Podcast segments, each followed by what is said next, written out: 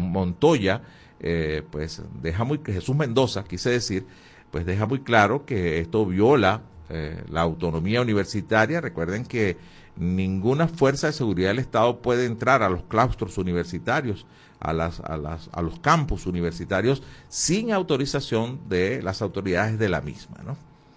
Pasamos a el tiempo. Mar de fondo inunda marinas en Tucacas. Bueno, todo este movimiento climático también ha traído eh, que el fin de semana pasada alto oleaje, suspendieron el zarpe de lanchas y también los balnearios fueron cerrados en, el estado de La Guaira y esto todavía sigue con consecuencias. Tucacas amaneció inundada en la mañana de hoy por lo que se conoce con un mar de fondo. Pasamos a versión final. Eh, tenemos que la Cámara de Comercio de Maracaibo reporta que cuatro de cada diez empresas reportaron aumento en sus ingresos. Y este titular usted lo puede leer como quiera. Eso también lo pudiera leer como que seis de cada diez han manifestado que sus ingresos no han aumentado. Lo cierto es que el 67% declaró que no hubo variación alguna en comparación con el estudio anterior. Y eso está pasando en la mayoría de las ciudades de Venezuela, según nos comentan y observamos en diversos medios. Por su parte, La Nación Web al menos ocho estados y Caracas con afectaciones leves o, moderadas por las lluvias en las últimas horas. Bueno, tanto así que la jornada de béisbol profesional de ayer en Venezuela, los cuatro partidos que estaban programados fueron suspendidos por lluvia. Apenas eh, la extensión o la culminación de un partido que había quedado suspendido precisamente por lluvia el día anterior entre los Bravos de Margarita y los Caribes de Anzuategui logró terminarse, pero el segundo partido, que era el programado para ayer, no se pudo dar. Eh, el de Cardenales inició, pero finalmente también en el cuarto inning fue suspendido por lluvia. Esto, amén, pues de eh, ya habían escuchado ustedes anteriormente a través de la señal nacional de fe y alegría, pues que hay inundaciones, desbordamientos de quebradas en algunas zonas del país. El impulso de Barquisimeto nos trae declaraciones de Rosario Torrealba, que es un caballero, por cierto. Anunciarán plan estratégico nacional para la reactivación de cajas de ahorro en Venezuela. Y vaya que es un gran favor a este instrumento que servía de soporte a muchos de los trabajadores de la administración pública, hoy día prácticamente todas en la ruina. Pasamos al carabobeño, Venezuela con restricciones para expandir su economía aún sin las sanciones y bueno, un aparato productivo que ha perdido casi el 80% de su PIB, pues no va a salir adelante solo por el alivio de las sanciones, así que queda un camino y una ruta amplia para recorrer. Nos vamos a correo del Caroní rápidamente. Pacientes infartados tardan más de una hora para ser atendidos en hospitales. Y bueno, imagínese, usted lleva con un infarto y lo atienden a la hora. ¿Cuál es la probabilidad de que salga con vida? Representantes del Centro Carter llegaron a Caracas, del Centro Carter, llegaron a Caracas para discutir despliegue de la misión de observación electoral en el 2024. Pasamos rápidamente a elnacional.com Familiares protestaron frente a la pica para exigir que presos no sean trasladados. Recuerden que en esta operación Cacique Huayca y Puro fue tomada también la cárcel de la pica en el estado Monagas y los presos, según dice la información, serán trasladados a Sabaneta en el estado Zulia. Finalmente, Mundo UR nos trae esta información. La Academia Nacional de Medicina alerta que solo el 19% de las camas hospitalarias están operativas en la actualidad en Venezuela. Dos de cada diez solamente. Con esto damos punto final al recorrido por los titulares en este país y también finalizamos esta transmisión que hacemos en vivo a través de nuestra cuenta de Instagram en este país radio. Seguimos acá en la señal nacional de Fe y Alegría. Nos vamos a escuchar el notiaudio de El Pitazo. Notiaudio, El Pitazo, un preciso resumen de lo que ocurre en toda Venezuela con Catherine Medina. Saludos estimados oyentes. A continuación hacemos un repaso informativo por las noticias más destacadas hasta este momento. Comenzamos.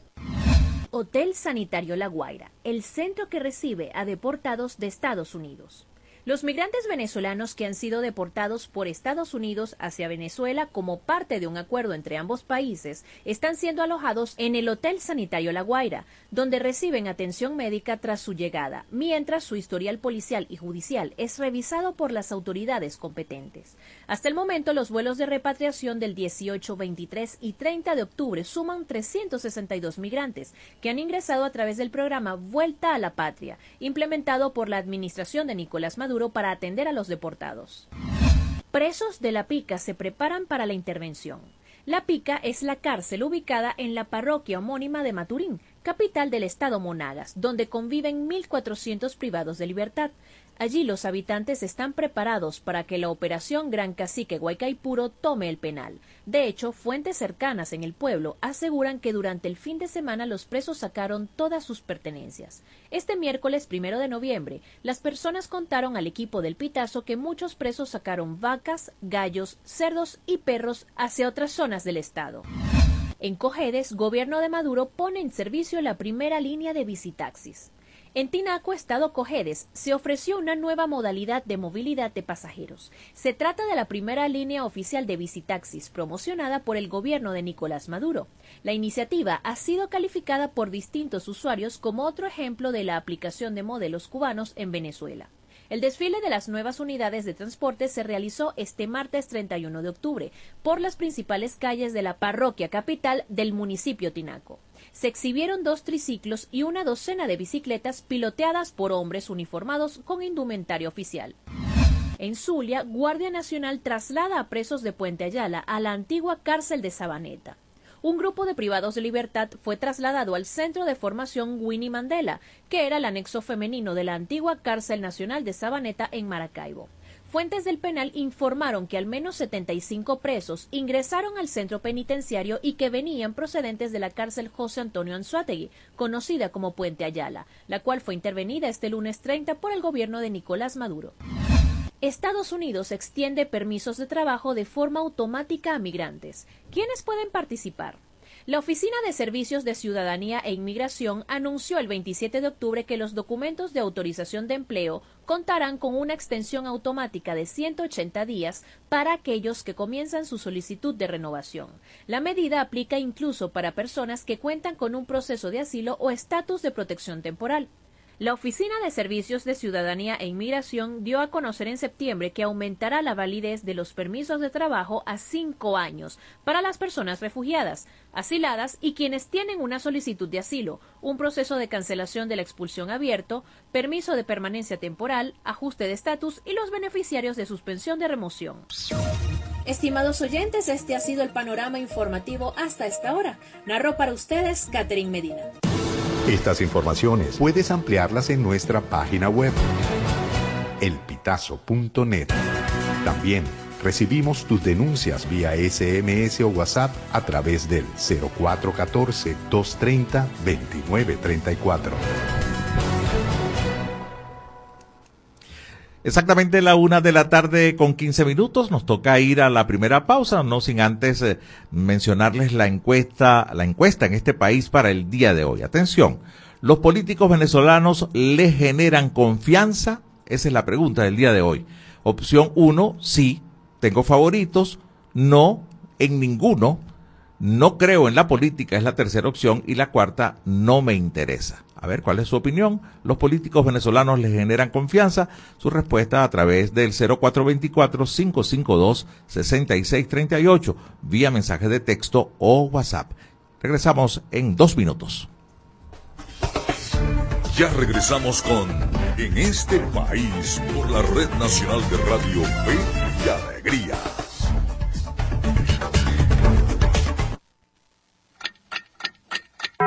Una de la tarde y 16 minutos. Sube el volumen a tu fe, con alegría. Súbele, súbele. Nuestra misión es mantenerte informado. Por eso, cada 30 minutos, desde las 9 de la mañana hasta las 5 de la tarde, te presentamos nuestros avances informativos para que estés siempre al día con las noticias más recientes del país. ¿Qué tal si nos unimos para salvar la educación? Para que los centros educativos también sean itinerantes y con estrategias alternativas puedan atender a los niños, niñas y jóvenes que no acudan a la escuela formal. Por los niños y niñas, por el país, fe y alegría. Alianza por la educación. Fe alegría, Fe y alegría. fe y alegría. Descárgate nuestra aplicación Radio Fe y Alegría Noticias. Disponible para iPhone y Android.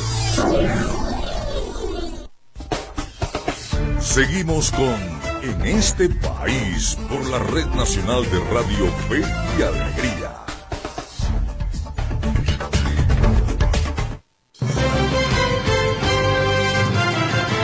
Una con 17 minutos de la tarde, seguimos en este país a través de la señal nacional de Radio Fe y Alegría en 13 estados de toda Venezuela. Y hoy ya tengo al hilo telefónico a nuestro primer invitado, pero más pertinente que nunca la encuesta en este país. La voy a repetir, la encuesta de hoy. ¿Los políticos venezolanos le generan confianza? Esa es la pregunta. Tienes cuatro opciones para responder. Opción A, sí, tengo favoritos. Opción B, no, en ninguno. Opción 3, no creo en la política. Y cuarta opción, no me interesa. Su respuesta a través del 0424-552-6638 vía mensaje de texto o WhatsApp. Y decía que vaya que pertinente porque ya tengo al hilo telefónico a nuestro primer invitado de, or- de hoy. Se trata del doctor Trino Márquez, sociólogo, profesor titular de la Universidad Central de Venezuela, doctor en ciencias sociales y además articulista en distintos medios digitales. Lo saluda José Cheo Noguera. Buenas tardes, profesor. Encantado de saludarlo. Gracias por atendernos. Igual para mí, encantado de estar contigo, José. Es un placer. Igualmente. Y compartir estos minutos con tus oyentes. Muchísimas gracias, muchísimas gracias. Y de, y mira, más pertinente que nunca la, la encuesta de hoy. A ver, eh, eh, ¿por qué han perdido los jóvenes el Mira, interés te ah, pero no, no tienes números todavía, ¿no? Eh, Esa es una encuesta en pleno desarrollo. en pleno desarrollo? Sí, a través de, Ah, de- de- del teléfono, el número del programa, ¿no? Eh. Aunque pudiéramos presumir la respuesta por el tema que vamos a tratar hoy, ¿no? Que es, es el desinterés evidente de los jóvenes aunque podríamos pensar en algún cambio después del 22 de octubre, ¿no? Pero el desinterés de los jóvenes eh, hacia la política. ¿Por, por dónde podemos comenzar a hablar sobre esto, profesor?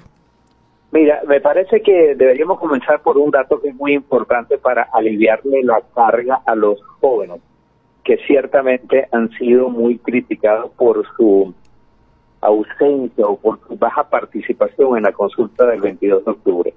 Y es que más de 3 millones de jóvenes no están inscritos en el registro electoral permanente. Esta cifra me la la concedió o la vio en un programa que compartimos un joven de Primero Justicia cuyo nombre es Gabriel Santana.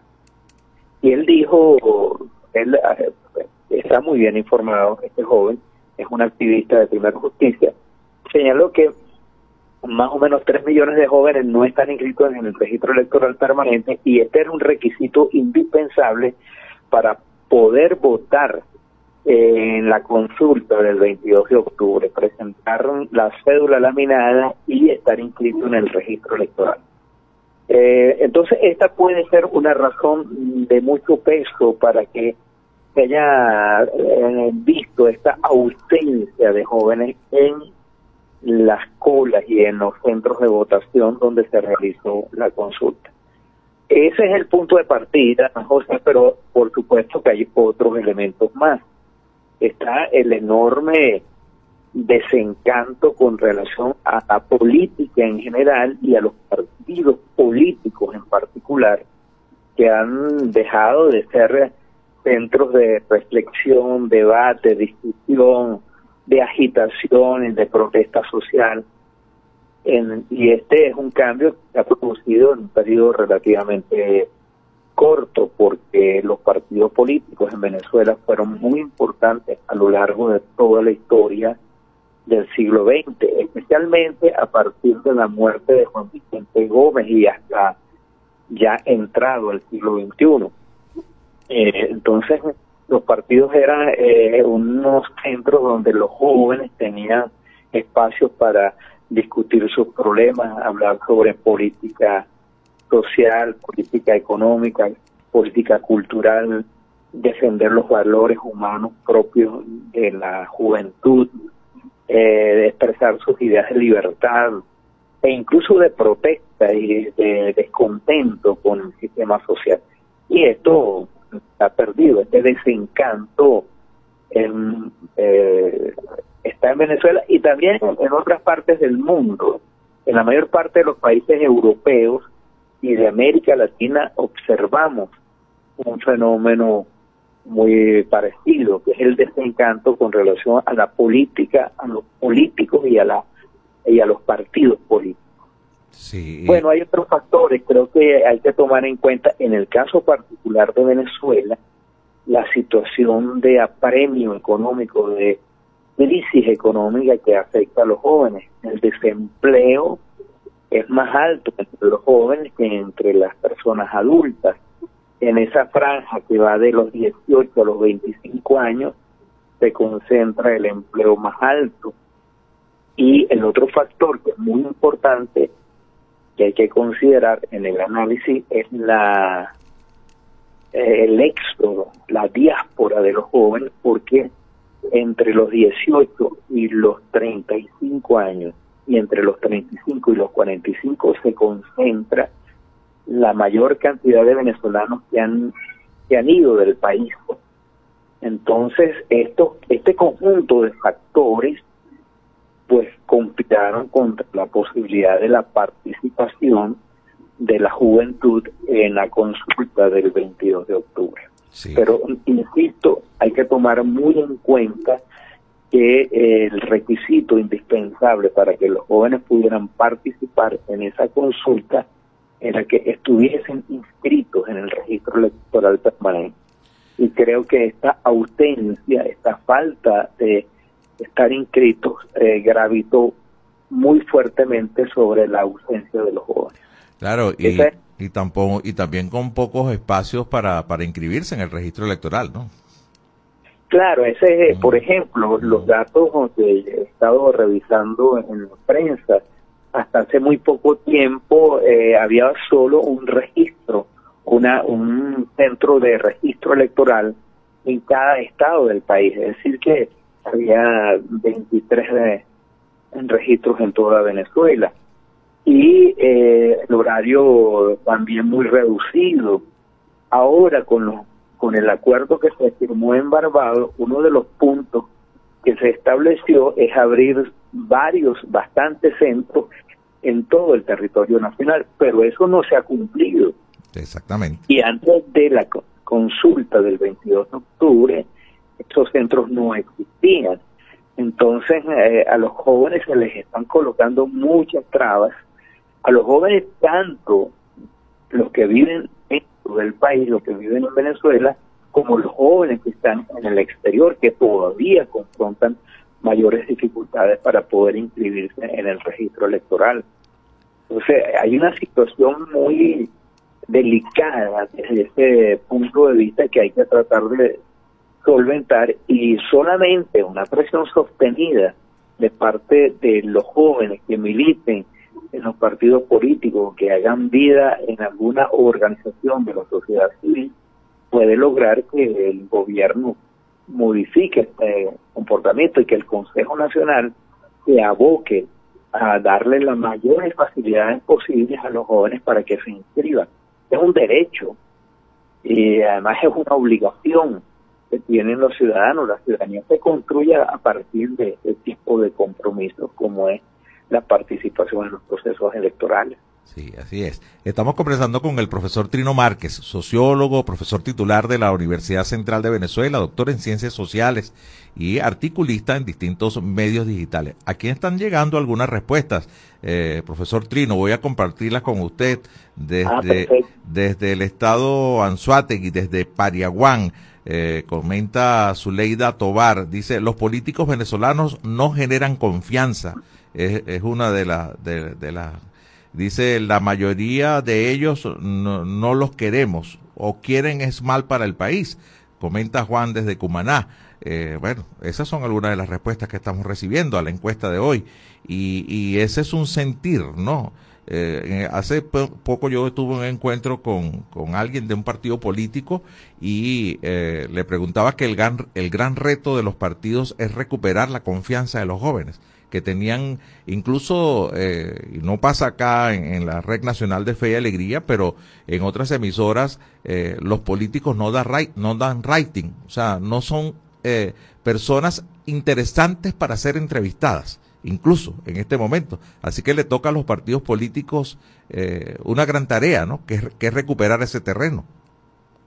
Sí, sin duda, sin duda, José, que a los partidos políticos, los partidos tienen una enorme responsabilidad, no solamente con los jóvenes, sino en general con Claro. los ciudadanos, porque hay un profundo desencanto por los, los fracasos, por las inconsistencias, por falta de cumplimiento de las promesas mm, eh, señaladas. Entonces, es un conjunto muy amplio que hace que la actividad política en general y que los partidos políticos que son claves para el sostén de una democracia, bueno, tiene que reinventarse, tiene que modificar su discurso y su práctica, tiene que abrirle espacios de participación para que los jóvenes, los ciudadanos en general, puedan tratar los problemas que afectan a la comunidad, que afectan a la nación.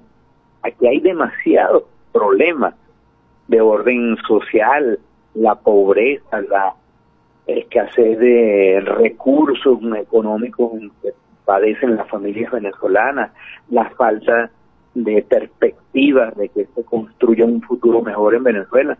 Todo esto, el, bueno, el problema, el problema gravísimo de los servicios públicos.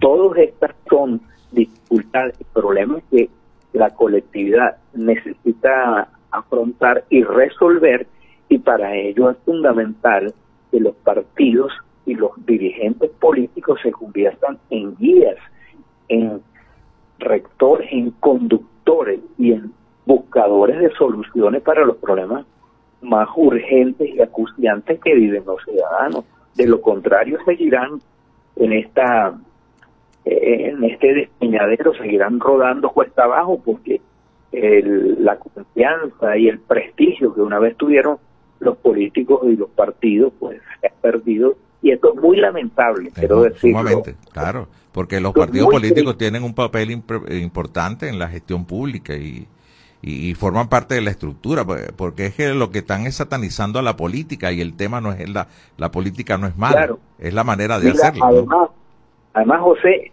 una democracia, un régimen eh, en el cual haya participación, inclusión, haya libertad en todos los sentidos de la expresión, haya libertad de prensa, de pensamiento, de emprendimiento, etcétera, un sistema de libertades, un sistema democrático no puede sostenerse sin partidos políticos y sin políticos. Absolutamente. Es decir, sin gente que se interese por los asuntos de la república, Así de la comunidad, de la nación, de la sociedad. Esto no es posible. así es. Ahora, para los autoritarios es muy fácil, muy cómodo y muy oportunista denigrar de la política.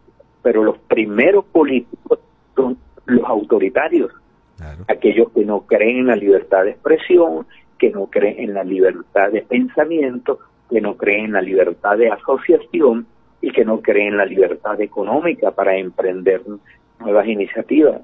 Ese discurso antipolítico y contra la política, a quien les conviene, son, los auto, son a los políticos más dañinos, Es a los más pervertidos que son los autoritarios. Así es. Eso, esa es la, eh, el alerta que hay que levantar y que debe hacernos eh, estar muy conscientes de la importancia de la política como una actividad no solamente digna, sino honorable innecesaria para que es el democracia pueda persistir. Así es, profesor. Tengo que despedirlo ya, lamentablemente. El profesor Trino Márquez, sociólogo y profesor titular de la Universidad Central de Venezuela, estuvo con nosotros. Ha sido un placer compartir con usted estos minutos. Me voy a despedir con este otro mensaje que acaba de llegar. Johnny Maharat, de ascendencia guyanesa, residenciado en Tucupita, en el estado del Tamacuro, escribe, en cuanto a la encuesta de hoy, los políticos no me interesan por su mala gestión.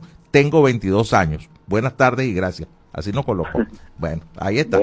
Lamentable. Con, con eso nos despedimos, profesor. Muy amable. Que tenga una feliz tarde. Gracias por Un atendernos. placer, José, haber hablado contigo y con tus oyentes. Igualmente.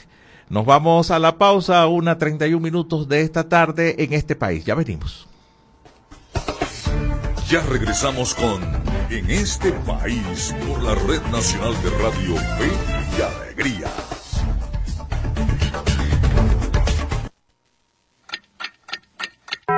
Una de la tarde y 32 minutos. Súbele el volumen a tu fe, con alegría. Súbele, súbele. So- so- somos Radio Fe y Alegría Noticias.com.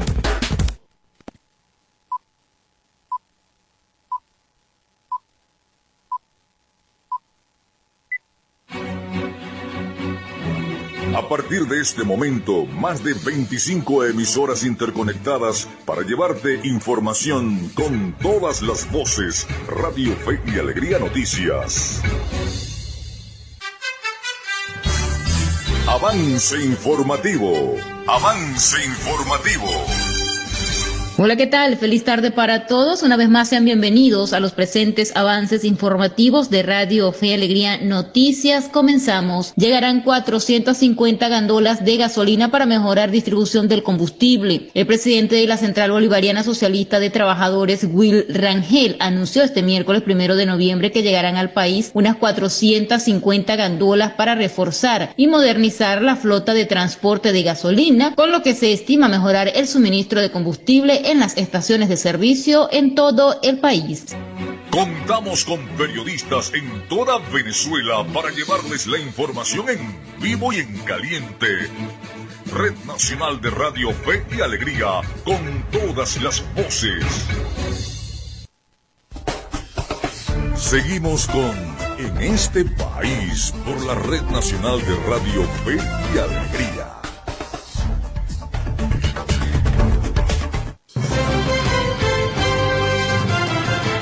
Una 34 minutos en este país. Gracias por seguir con nosotros. Vamos de inmediato con nuestra producción que traemos para el programa de hoy. Comenzamos con el micro de Venezuela Electoral. Y esto es eh, Venezuela Electoral, una cápsula diaria con noticias e informaciones sobre las elecciones venezolanas. El abogado venezolano Orlando Viera Blanco presentó pruebas ante la Corte Penal Internacional sobre la persecución política contra los miembros de la Comisión Nacional de Primaria. En un video publicado en redes sociales, Viera Blanco señaló que alertaron a la Corte Penal Internacional de que el Estado venezolano sigue usando al Poder Judicial para amedrentar a los opositores. El abogado destacó que los representantes del Estado venezolano han iniciado una persecución contra la directiva y miembros de las juntas regionales de la Comisión Nacional de Primaria, acusándolos falsamente de usurpación de funciones, suplantación de identidad, fraude y asociación para delinquir.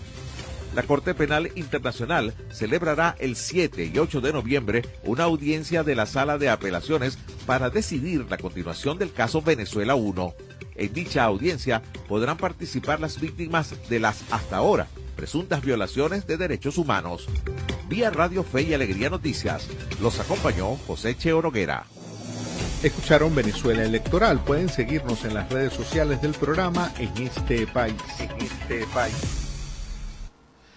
Una y 35 minutos de esta tarde. De inmediato tendremos un reportaje de Kimberly Talero. Ella es periodista de El Pitazo. La escuchamos de seguidas. Hola, un saludo a la audiencia de En este país. Les habla desde Caracas Kimberly Talero, reportera de El Pitazo. En esta oportunidad les traigo una entrevista realizada al abogado y ex fiscal del Ministerio Público, Zahir Mundaray, quien se pronunció sobre la reciente decisión del Tribunal Supremo de Justicia con la cual deja sin efecto los resultados de la primaria opositora realizada el pasado 22 de octubre y en la que quedó ganadora la candidata María Corina Machado. Mundaray eh, considera que hay muchas irregularidades en torno a esta sentencia, las cuales enumeró para el pitazo. En primer lugar, asegura que el diputado José Brito, que fue quien introdujo el recurso de amparo ante el Tribunal Supremo de Justicia, específicamente ante la sala electoral, eh, no tiene legitimidad para realizar esa solicitud, porque para ello tenía que demostrar que intentó inscribirse en la primaria y no se le permitió, o que de alguna manera con esta primaria se le vulneraron sus derechos, lo cual no ocurrió. Para el ex fiscal, esta sentencia es una arremetida institucional contra la primaria. Él resaltó que la decisión del, del, del, TCJ, el texto no está publicado, sino simplemente se puede acceder a la ficha. Él presume que esta, este texto todavía no esté redactado siquiera y considera que simplemente se alinearon desde el gobierno de Nicolás Maduro para hacer esta arremetida contra la primaria Asimismo, señala que a la sala electoral del TCJ no le corresponde intervenir sobre la primaria porque no se le genera un daño a nadie, y mucho menos al diputado José Brito, que fue quien introdujo el amparo. Él hacía referencia a que no se trataba de una elección pública ni un acto donde participó el, el Consejo Nacional Electoral. Sin embargo, él, él señala que sí hay acciones que se pueden tomar por la vía jurisdiccional pero no a través de la sala electoral del TCJ, que debió ser la última instancia en este caso. Hasta acá mi reporte por el día de hoy. Saludo a toda la audiencia nuevamente y espero poder eh, compartir con ustedes en una próxima oportunidad. Les hablo desde Caracas, Kimberly Talero, reportera del Pitazo. Gracias, Kimberly Talero, por este reporte de El Pitazo. Bueno, ayer no hubo béisbol porque fue suspendido por lluvia. Los Rangers de Texas se coronaron campeones de la Serie Mundial, así por primera vez en su historia. Y bueno, estas y otras informaciones seguramente las vamos a escuchar desde las gradas en este país y la movida deportiva con Miguel Valladares. En este país presentamos La Movida Deportiva con Miguel Valladares. Un gran saludo amigos del deporte, es un gusto reencontrarnos en la grada de En este país. Iniciamos el repaso de la actualidad deportiva con fútbol porque el seleccionador nacional sub-17 Ricardo Baliño entregó la convocatoria del Vinotinto que disputará el próximo Mundial de la categoría en Indonesia, en el que debutará el 12 de noviembre frente a Nueva Zelanda. La lista tiene varios cambios con respecto al equipo que logró la clasificación en el sudamericano de Ecuador. Los convocados son Jorge Sánchez, Jesús Lara, Salvador Bolívar, Luis Balbo, Santiago Silva, Pablo Ibarra, Ángel Borgo, Giandro Rap, Ray Hidalgo, Miguel Vega, José Correa, Giovanni Sequera, Nicola Profeta, Lenan Romero, Franger Huice, Maiken González, Juan Arango Jr., David Martínez La Joya, Junior Colina, Luciano Reynoso y Alejandro Sichero Jr. Venezuela está en el grupo junto a México, campeón de CONCACAF, Alemania, campeón de la UEFA y Nueva Zelanda, campeón de Oceanía. Hablemos de los Juegos Panamericanos de Santiago de Chile y es que la delegación venezolana sumó varias medallas de plata ayer. El esgrimista Eliezer Romero cayó en la final del sable con el canadiense Andrew Dodo 15-11. Asimismo, Rosa Rodríguez tuvo otra medalla plateada al arribar segunda en la prueba de lanzamiento de martillo con una marca de 71 metros 59 centímetros. La cosecha la prosiguió el luchador José Díaz luego de ser superado en la final por el estadounidense Mason Parris 2-0. El baloncesto masculino volvió a jugar un tiempo extra, pero esta vez sí logró ganar ante República Dominicana 92 por 90. Néstor Colmenares y Garly Sojo anotaron 21 unidades. Hoy la selección jugará ante Panamá, ligando una victoria suya y otra de Argentina para clasificar. Seguimos con béisbol de grandes ligas porque los Rangers de Texas ganaron su primera serie mundial luego de barrer en Phoenix a los Diamondbacks 5-0 para una final cuatro juegos a uno. Nathan Iovaldi lanzó seis entradas tolerando cuatro inatrapables mientras que Marcus Simen dio de 5-2 con par de impulsadas. Por Texas, el lanzador guanareño Martín Pérez levantó su primer trofeo de Serie Mundial. Y nos vamos con béisbol venezolano porque anoche la lluvia impidió que se realizaran casi todos los juegos. Solo se pudo disputar el Caribes Bravos que venía de posponerse el martes. Allí el cuadro margariteño se llevó la victoria 11 carreras por 10. Moisés Gómez entró a batear como emergente en el décimo episodio y dio un doble para empujar a Breivik Valera con la carrera de la victoria. Si el agua lo permite, hoy jugarán Caribes Tigres, Águilas Magallanes, Bravos Leones y Tiburones Cardenales. De esta forma llegamos al final del repaso por la jornada de hoy, pero le invitamos a que también nos acompañe mañana para vivir la previa del fin de semana en la grada de En este país. En este país presentó La Movida Deportiva con Miguel Valladares. Gracias Miguel por la movida deportiva de hoy. Esperamos hoy que esperamos que la lluvia nos permita que se desarrollen los cuatro partidos que están programados para las 7 de la noche en el día de hoy.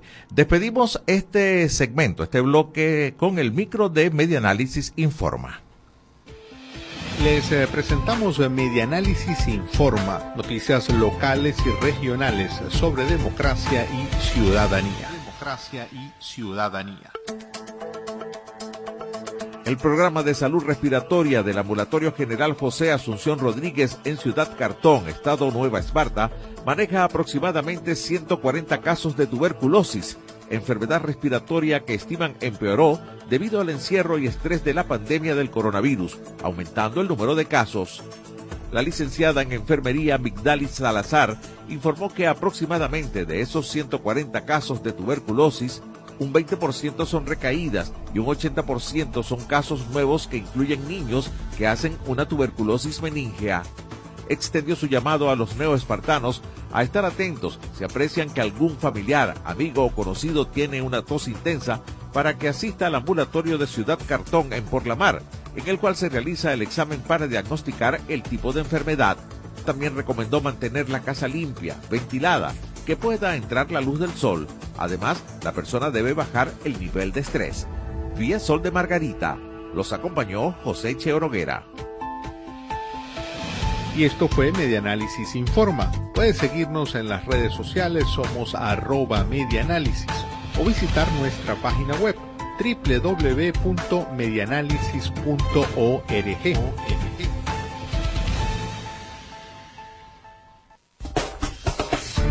Ya regresamos con En este país por la Red Nacional de Radio Fe y Alegría.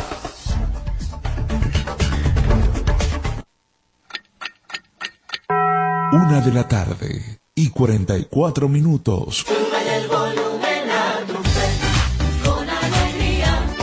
Súbele, súbele. No caigas en estafas. Fe y Alegría no está llamando a su audiencia para solicitar información confidencial. Si recibes alguna llamada donde te pidan verificar datos personales para participar o continuar en los grupos informativos de Fe y Alegría, rechaza la llamada. Rechaza la llamada. Es falso. Evita responder o enviar mensajes a este número y bloquealo de inmediato. No caigas en estafas. Un mensaje de Radio Fe y Alegría. Descárgate nuestra aplicación Radio Fe Alegría Noticias, disponible para iPhone y Android.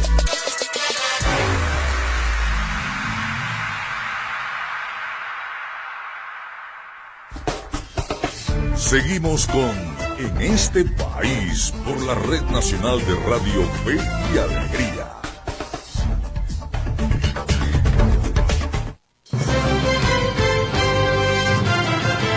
Una de la tarde con 45 minutos. Seguimos en este país a través de la señal nacional de Radio Fe y Alegría. Les recordamos nuestra encuesta en este país para el día de hoy. Los políticos venezolanos le generan confianza. Tenemos cuatro opciones para ustedes. Sí, tengo favoritos. Segunda opción, no, en ninguno. Tercera opción, no creo en la política. Y la cuarta y última opción, no me interesa a través del 0424-552-6638. Los leemos, los escuchamos vía mensaje de texto o WhatsApp, como usted prefiera, con muchísimo gusto pues estamos al tanto de eh, saber cuál es su opinión al respecto. A ver, tenemos algunos mensajes, déjeme que se me acaba de bloquear el teléfono para compartir con ustedes inmediatamente algunas de las opiniones. Ya estamos entrando, estamos en vivo. Eh, por acá escribe mm, Juan Peña de Cumaná, que no lo había leído bien, dice que sí cree en las mayorías, sí tiene algunos, eh, pero hay otros pocos que no quieren al país o quieren mal al país. Eh, respecto a la encuesta, también leemos la respuesta que nos dio Zuleida Tobar desde Pariaguán, Estado Anzuategui. Dice, los políticos venezolanos no generan confianza y toca una buena tarea. Ya nos pone también full sintonía desde Pariaguán. Qué bien, Zuleida Tobar, gracias, gracias por tus conceptos. A ver, eh, déjenme seguir buscando por aquí. Saludos amigos de Fe y Alegría. Sí, tenemos problemas con nuestra emisora en Maturín, ya lo hemos comentado en otras ocasiones, está en vías de solventarse. También nos escribe el señor Helio Salazar eh, desde Anaco, también en el estado Anzuategui, pues hace algunos comentarios sobre el, insulto, el indulto que le dio el presidente Caldera a Hugo Chávez, eh, pues también eh, pues de lo que han hecho con el principio de la no intervención, con la redacción de la nueva constitución y bueno, sobre todo el, la poca, el poco cumplimiento, el poco respecto a la misma. Dice que, bueno, debemos exigir, eh, las primarias del, del 22 de octubre exigen constitucionalmente un cambio de gobierno en paz. Eso lo coloca el amigo Helio Salazar. Vamos a seguir buscando, a ver, eh, acá tenemos, saludos amigos de Fe y Alegría, así es con el mismo tema de la emisora. Eh, bueno, ya sabemos. Por acá, bueno, este no lo podemos leer. No, no hay. A veces la gente nos escribe cosas que no, no podemos decir por la radio, o no debemos decir en todo caso. Eh, seguimos viendo, bueno, algunos reportes de las lluvias en el país. Vamos a compartir con ustedes titular de Crónica 1 que nos llama mucho la atención, existe 2,8% de analfabetismo en edad escolar, según una investigación del Centro de Investigaciones Alejandro Moreno. Y vaya que está bien interesante este artículo, los invito a que lo lean, crónica1.com. Eh, aparece una infografía en la que muestra eh, los niveles educativos del país, ¿no? Y bueno, encabeza el número de estudiantes del nivel educativo en el país en este momento 36% el nivel de profesional universitario, seguido por secundaria 32,4, primaria 10,2, doctorados 3,3 eh, y 2,8 de analfabetismo. Interesante artículo, está en Crónica 1 para quienes se interesen de este tema. Vamos a entonces a escuchar la producción que tenemos, imposible el contacto con nuestra invitada de esta hora. Bueno, el tema de las comunicaciones en Venezuela siempre es así, de tal manera que vamos a escuchar esta reposición, la conversación que tuvo nuestro compañero Andrés Cañizales con Esther Mobilia. Ella es historiadora, profesora universitaria, directora de la Escuela de Estudios Internacionales de la Facultad de Ciencias Económicas y Sociales de la UCB. ¿De qué trata el referéndum consultivo? Fue el tema de esta entrevista. La escuchamos. A esta hora me da mucho gusto saludar y darle la bienvenida a la profesora Esther Mobilia. Ella es historiadora, profesora universitaria y desde hace poco tiempo directora de la Escuela de Estudios Internacionales en la Universidad Central de Venezuela. Eh, muy buenas tardes, Esther. Por aquí te saluda Andrés Cañizales. Buenas tardes, muchísimas gracias por la invitación. Esther, eh, este día lunes 24 3 eh, de octubre eh, se conocieron ya un conjunto de cinco preguntas para realizar un referéndum, referéndum consultivo sobre el territorio Esequibo. ¿Te parece pertinente, te parece adecuado la respuesta, que la respuesta ante el tema del Esequibo sea un, una consulta de este tipo? Bueno, mm, llama sin duda la atención la fecha, ¿no? En la que se divulgan las preguntas, pero más allá de eso, eh, la realización de este referéndum consultivo pareciera depositar en el pueblo una serie de tareas y una serie de atribuciones que el Estado venezolano tiene y prácticamente ha tenido por lo menos desde la mitad del siglo pasado. Eh, a partir, por supuesto, de lo que aparece indicado en esas preguntas. Mm. Y el tema de lo que en realidad está ocurriendo en esta larga disputa con Guyana, de eh, que efectivamente ya este caso está en manos de la Corte Internacional de Justicia, ¿un referéndum de este tipo va a tener algún tipo de impacto en la justicia internacional? Bueno, desde el punto de vista del proceso legal, pues este debería continuar con lo que es el, el, ah, los pasos siguientes a partir de lo que está previamente establecido en la Corte Internacional de Justicia. Sin duda que de una u otra forma lo que se procura con este referéndum pareciera ser pues exaltar el sentimiento nacional, de una u otra forma eh, impulsar una suerte de reacción venezolana a nivel general, sobre todo después de las últimas declaraciones en las cuales diversos actores se han pronunciado con respecto al tema del Esequibo, pero lo que tiene que ver con el papel del laudo arbitral de 1899 o del Acuerdo de Ginebra eh, firmado en 1966, pues eh, incluso la propia Constitución está muy claro cuál es la tarea del Ejecutivo en este sentido, o sea, defender la integridad nacional, eh, reconocer, y esta ha sido la posición del gobierno venezolano, que el laudo de 1899 está viciado de nulidad y a nivel general entre, impulsar, como aparece incluso en el Acuerdo de Ginebra de 1966, una resolución amistosa con el gobierno de Guyana eh, acerca de lo que tiene que ver con el tema del Esequibo. Esther, en relación con las preguntas, hay una pregunta que ha llamado mucho la atención, es la propuesta de crear un nuevo estado llamado Guayana Esequiba.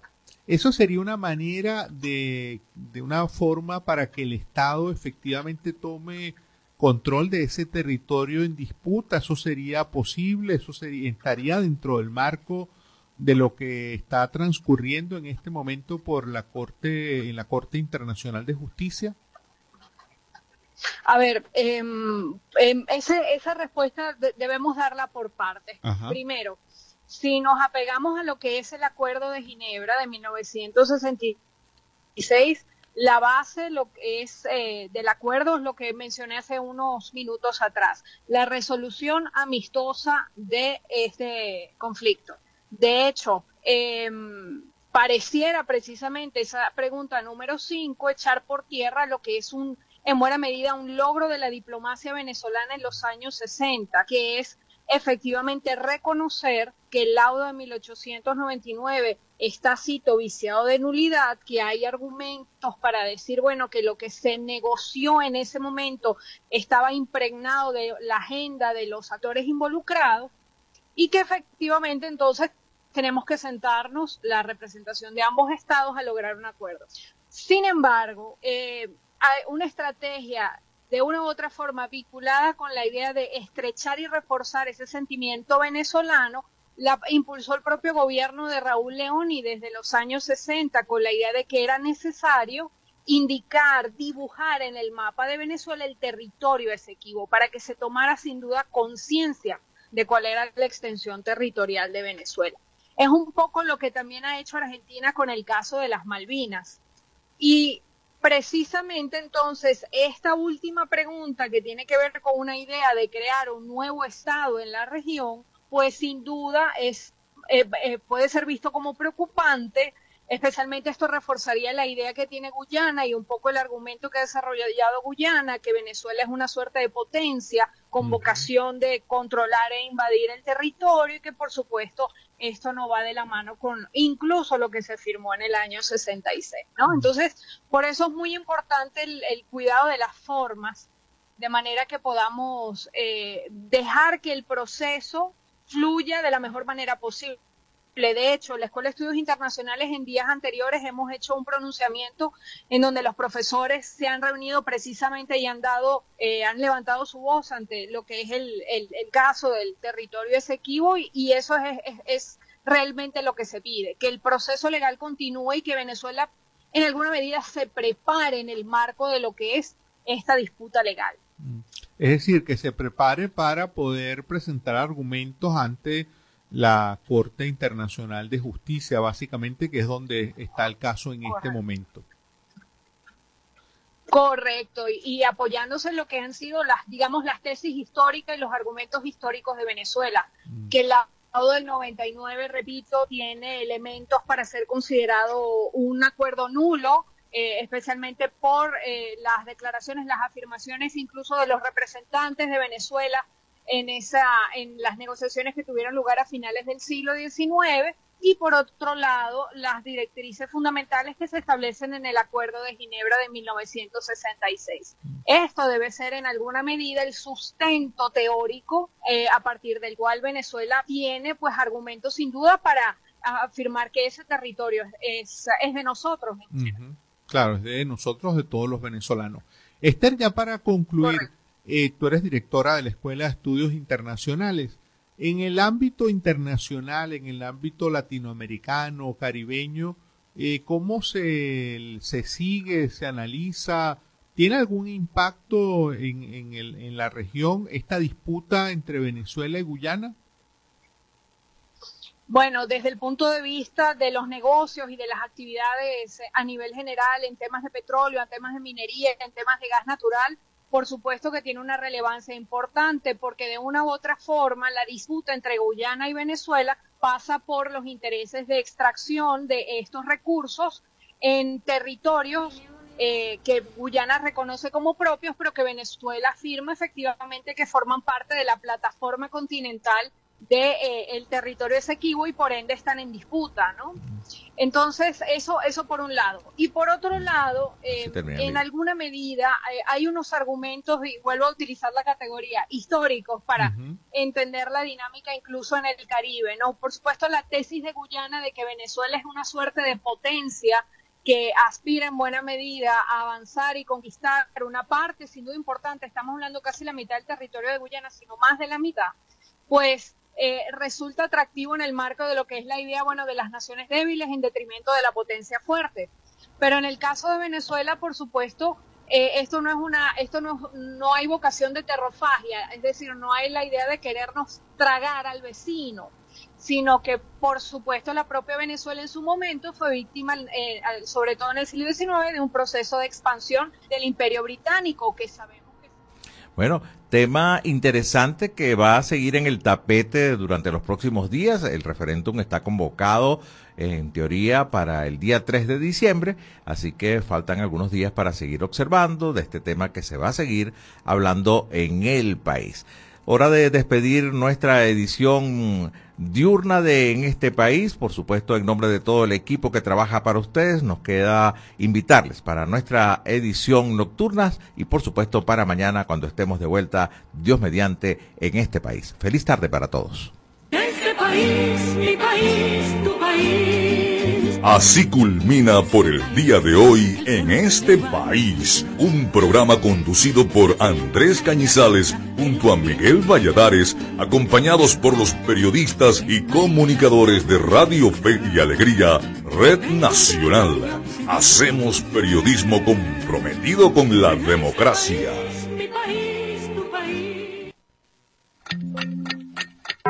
Dos de la tarde, en punto.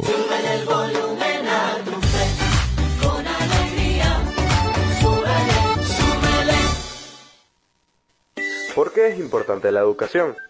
Una educación sana, incluyente y de calidad aumenta la productividad de las personas y, como consecuencia, el potencial de crecimiento económico de toda nación.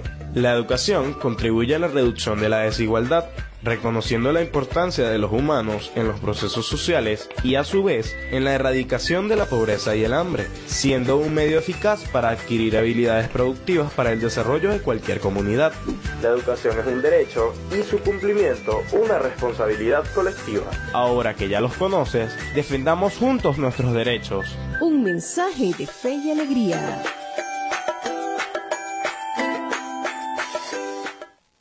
En cumplimiento con el artículo 10 de la Ley de Responsabilidad Social en Radio Televisión y medios electrónicos difundimos el siguiente Centro mensaje. Nacional Autónomo de Cinematografía. Son 29 años celebrando la pasión por Venezuela. Animación, documentales, ficción, cine venezolano para el mundo. Vamos por más.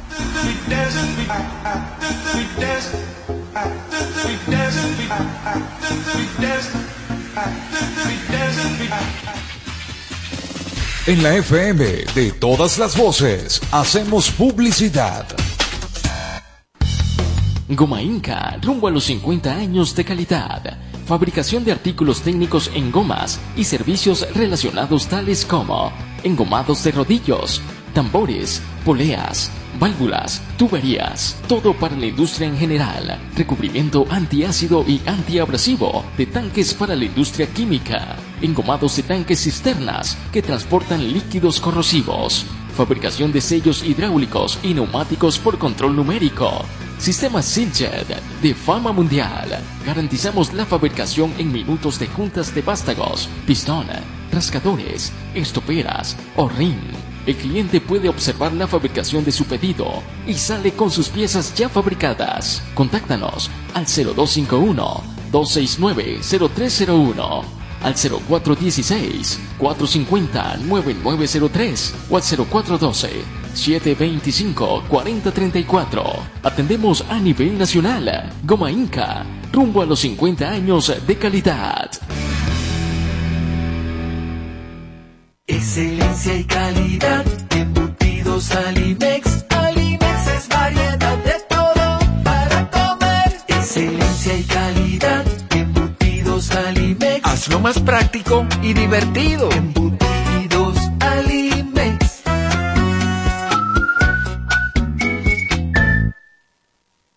Encuentra la montura que más se adapte a tu estilo y disfruta el contraste de colores con cristales de tecnología avanzada. Disponibles en Óptica Evelyn. Lentes multifocales, digitales, correctivos, visión sencilla, lentes de contacto y de sol. En los mejores materiales a un superprecio. Te ofrecemos también consulta oftalmológica. Óptica Evelyn. Carrera 19 entre calles 43 y 44. Teléfono 0412-510-9993. Síguenos arroba óptica.evelyn. Porque nuestro color favorito es verde bien. Fin de espacio publicitario. Me compré este celular y según y que tiene inteligencia artificial y se llama Siri. Voy a echarle que era Siri. Oye Siri, ¿qué hago con mi vida? Lo primero que debes hacer es culminar tus estudios. El IRFA ahora se llama Educomunicación y te brinda la oportunidad de culminar tus estudios en diferentes modalidades que se ajustan a tu ritmo de vida. Síguenos en arroba sin salón FIA. ¿Puedo ayudarte en algo más? Chamo, esto no lo sabía yo. Gracias Siri. Apúrate. Voy corriendo de una Siri. Fe y alegría de comunicación. Rumbo a los 10.000 participantes. Mayor información 0251-441-6751. Cumplimos 15 años en el corazón de los larenses. Ra- Radio Fe y Alegría 97.5 FM, tu radio. El siguiente es un programa recreativo. Recreativo. Con elementos de lenguaje, salud, sexo y violencia tipo A. Puede ser escuchado por niños, niñas y adolescentes sin la supervisión de sus madres, padres, representantes o responsables. Radio Fe y Alegría con todas las voces.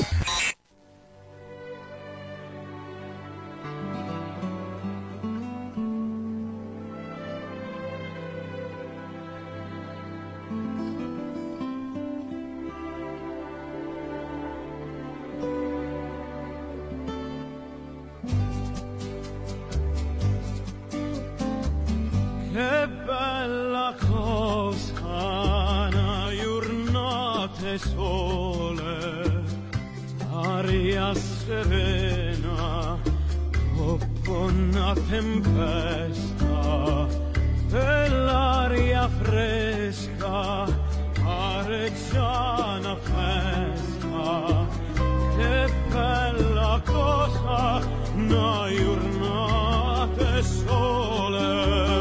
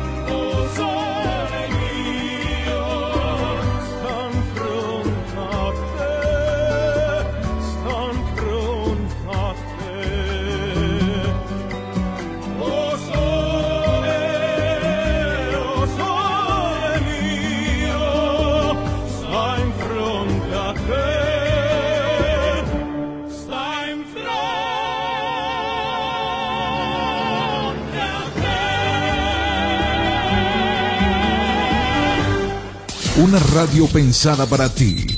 Radio Fe y Alegría, con, con todas las voces. Yes, bad boys in Nigeria, Oscar de Leon, Frank Interon, Blanquito Man, wickedest combination, sin. Yes, 21st century, in the house, for real. Wow. Sé que tú no quieres